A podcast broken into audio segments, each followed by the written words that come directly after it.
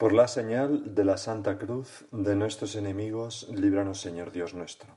En el nombre del Padre, y del Hijo, y del Espíritu Santo.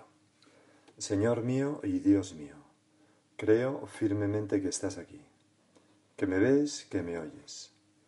Te adoro con profunda reverencia. Te pido perdón de mis pecados y gracia para hacer con fruto este rato de oración. Madre mía Inmaculada, San José, mi Padre y Señor, Ángel de mi guarda, interceded por mí. Como tantas veces, Señor, vamos a acudir a los textos de la liturgia de la misa de hoy para nuestra meditación diaria. Siempre lo hacemos así porque, porque esos textos de la liturgia que han sido aquilatadas, aquilatados con generaciones y generaciones de cristianos, eh, movidos por el Espíritu Santo, de tal manera que la Iglesia ha ido como mm, escogiendo esos textos para cada misa, son, tienen toda la sabiduría del Espíritu Santo y tienen la capacidad de abrirnos a Dios y de transformar nuestra oración y transformarnos en nuestra oración para hacernos cada vez más semejantes a Jesucristo. A ti, Señor. Hoy me decía una chica que, que, que, que le gustaba eh, le venían bien estas meditaciones porque así no siempre rezaba sobre lo mismo, que es, decía ella, mis defectos, que es aburridísimo.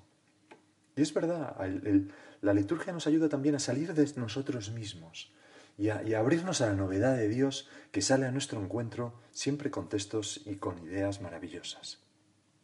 Hoy la antífona de entrada dice, Señor, me librarás de mis enemigos. Es decir, Tú, Señor, rompes mis cadenas, lo que me esclaviza, y no me dejas ser aquello que deseo ser y estoy llamado a ser. Y un ejemplo de esto lo tenemos en la primera lectura, que está tomada del libro de Daniel.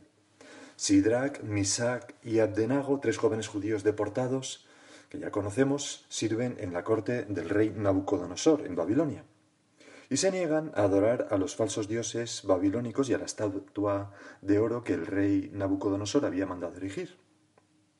Nabucodonosor se entera, les llama, les pregunta si es verdad esto y les amenaza con arrojarlos a un horno encendido. Y entonces añade, ¿y qué Dios os librará de mis manos entonces?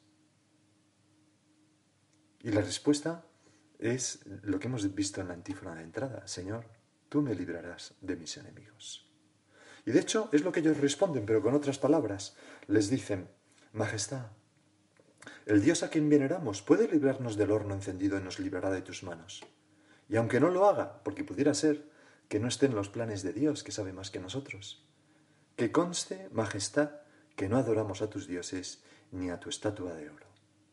Es mm, como, como tres jóvenes que viven en la verdad y se enfrentan a la mentira con toda la fuerza de la verdad desnuda, a pesar de los riesgos y las consecuencias que pueda tener. El fuego, ¿no? En este caso, la muerte. Entonces Nabucodonosor, furioso, los manda a echar al horno atados y el horno lo pone siete veces más fuerte que habitual. Y se retira. Pero entonces, em, cuando ya los daba por muertos, empieza a escuchar un canto de himnos, se acerca y ve en medio de las llamas cuatro figuras paseando. Una de ellas es el ángel enviado por Dios para salvar a aquellos tres jóvenes. Entonces Nabucodonosor manda sacarlos y públicamente alaba y bendice al Dios de Sidrach, Misab y Abdenago que los libró del fuego. ¿Qué ocurre cuando nos enfrentamos a la verdad? Nos enfrentamos a la mentira, mejor dicho, con la verdad desnuda. Y no tenemos miedo a las consecuencias. ¿Qué ocurre? Pues que un ángel les libera. ¿Qué fuerza tiene la verdad para hacernos libres? ¿Qué es precisamente una de tus frases, Señor, uno de tus argumentos en esa discusión con los fariseos y escribas que sigue recogiendo el Evangelio de hoy. Vamos a fijarnos en, solamente en esta frase. El Señor les dice, si permanecéis en mi palabra, seréis de verdad discípulos míos. Conoceréis la verdad y la verdad os hará libres. Conocer la verdad es reconocer nuestro pecado también. la verdad de lo que somos. De hecho, el Señor más adelante en el Evangelio dice, todo el que comete pecado es esclavo. O sea, la verdad que nos libera es la verdad que nos hace descubrir ese pecado y, liberarnos de ese pescado esclavizante.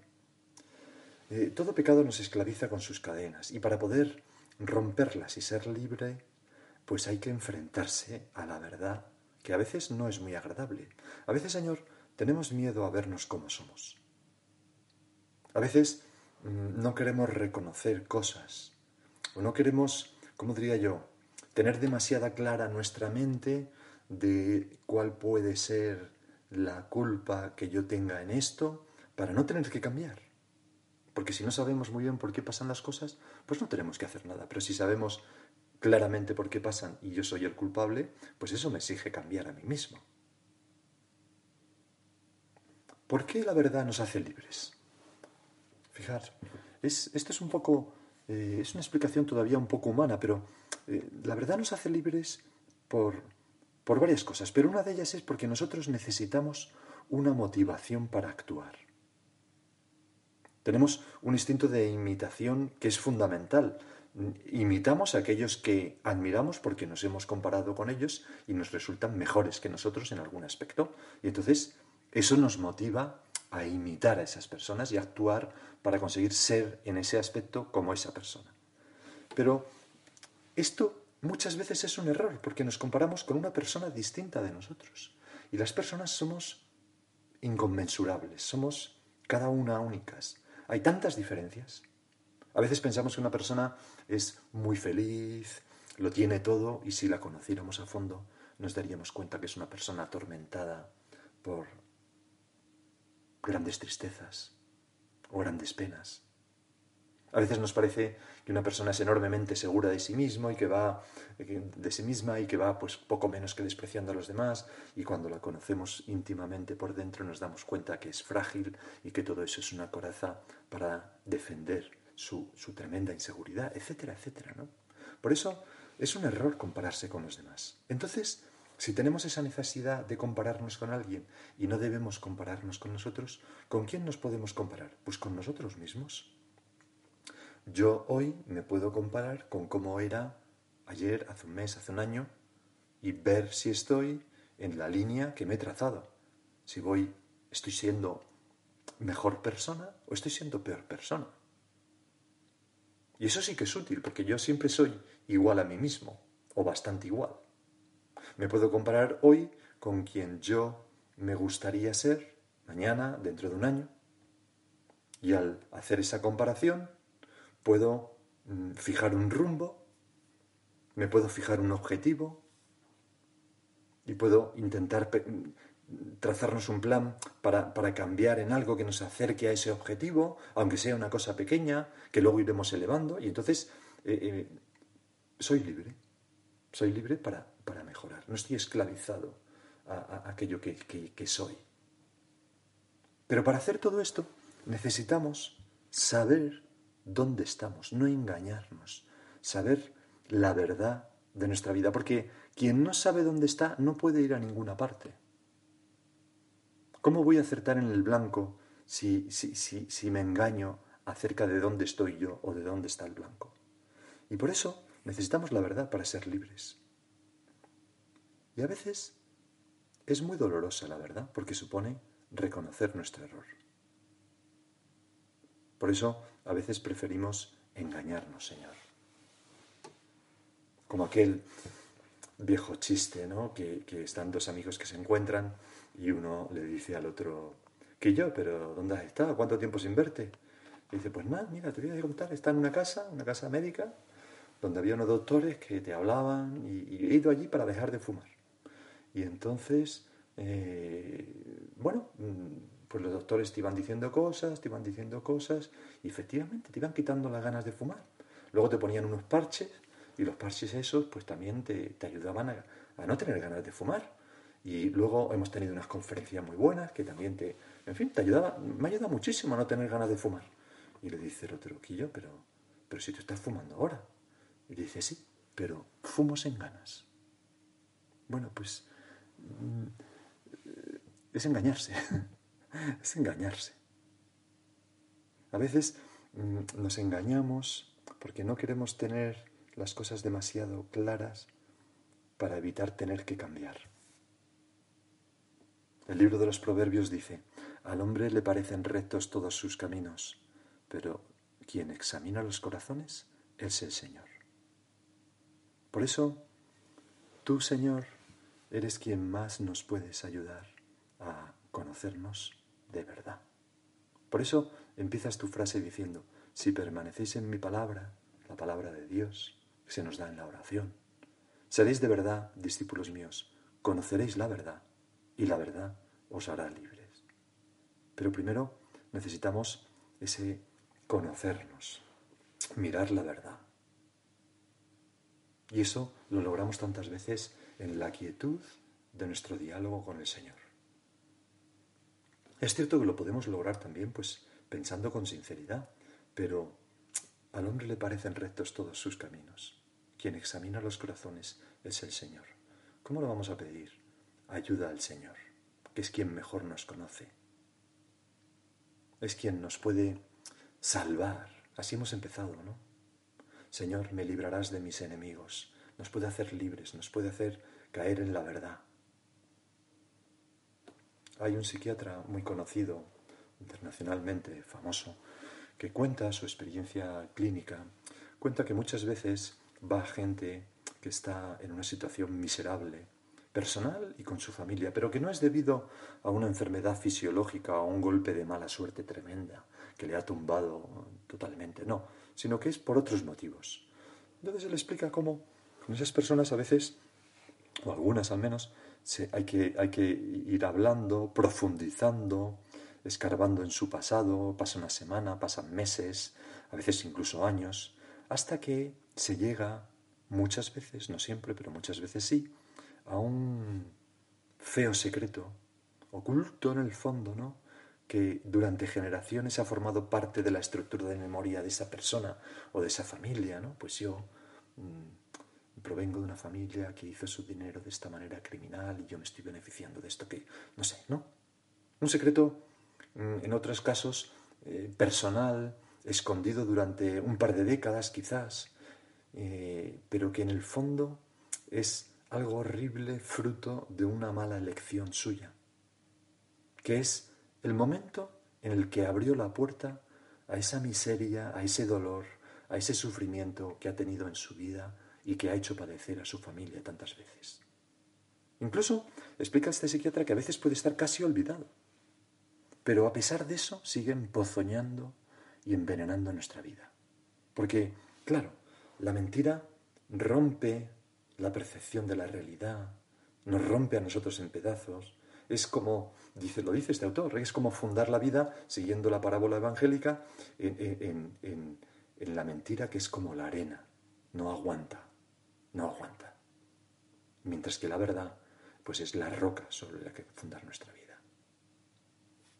¿Por qué cuento esto?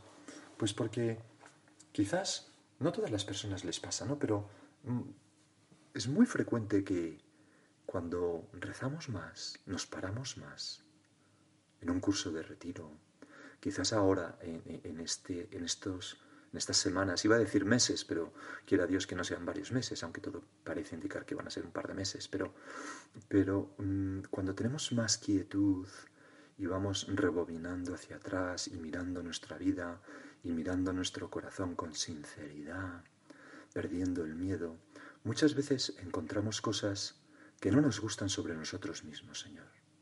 Encontramos que esa decisión que tomé ha envenenado a mi familia. O encontramos que este modo de ser que he adquirido a base de años de justificar mi rigidez o mi irresponsabilidad o mi falta de amor o mi comodidad o mi mm, independencia mala, pues me ha convertido en una persona que hace muy poco agradable la vida a los demás y que por tanto recibe muy poco amor de los demás. O a veces eh, nos damos cuenta de que me he acostumbrado a mentir en algo que está rompiendo en pedazos mi vida. O a veces no supe cortar con aquello y, esto me está, mm, pues he desarrollado una adicción, por ejemplo, que está mm, haciéndome mucho daño a mí e indirectamente o muy directamente también a mi familia. En fin, podría seguir con, más ejemplos, ¿no? A veces son cosas pequeñas, rasgos de, carácter, de nuestro carácter. Eh, y ese es el origen del mal. Por eso, Santa Teresa, hablando para sus monjas, les decía, terribles son los ardides y mañas del demonio para que las almas no se conozcan. Y es que eh, muchas veces es como mm, la mejor tentación del diablo, ¿no? Que no nos conozcamos. Que no, mm, no acertemos en el blanco porque no sabemos ni dónde estamos. Que no nos propongamos un plan porque ni siquiera sabemos que, a dónde queremos ir, dónde estamos exactamente, qué es lo que quiero hacer con mi vida, y entonces, poco a poco la vida va como deteriorándose. Decía San José María en una ocasión, en una meditación que tituló así Confusionismo, qué difícil es no extraviarse, qué costoso resulta afanarse siempre por el camino recto. El error se rechaza enseguida cuando se nos presenta descaradamente, y al mal se le vence con facilidad cuando nos presta, nos presenta su rostro sin velos, su rostro repugnante. ¿No? Pues a veces, bueno, pues hay cosas que, que, que pues, pues un, un terrible, ¿no? dejarnos llevar por una adicción, eh, eh, un pecado de lujuria. Bueno, pues esto, efectivamente, vemos el rostro repugnante, ¿no? Dice, pero cuando el error viste ropajos, ropajes de verdad y el mal se disfraza con apariencia de bien, ¿con qué facilidad se insinúan en nosotros hasta arrastrarnos fuera de nuestro camino. Es como esa cadena del pecado, pero una cadena de seda, ¿no? Una soberbia revestida de justicia, una vanidad que se reviste de piedad, una crítica a una persona revestida de buenas intenciones. No, no es por criticar, es por ayudar, pero que no es así o una autosuficiencia orgullosa que en el fondo es mm, desprecio a los demás, pero se defiende como o se viste como, no, es que no quiero molestar. Señor, ayúdanos a, a andar en la verdad y liberarnos de estas ataduras. ¿Cuánto nos ayuda, no? ¿Cuánto eh, eh, Santa Teresa animaba tanto, a, tanto ¿no? a sus monjitas a andar en la verdad, andar en la verdad, ¿no? Qué importante, no engañarnos.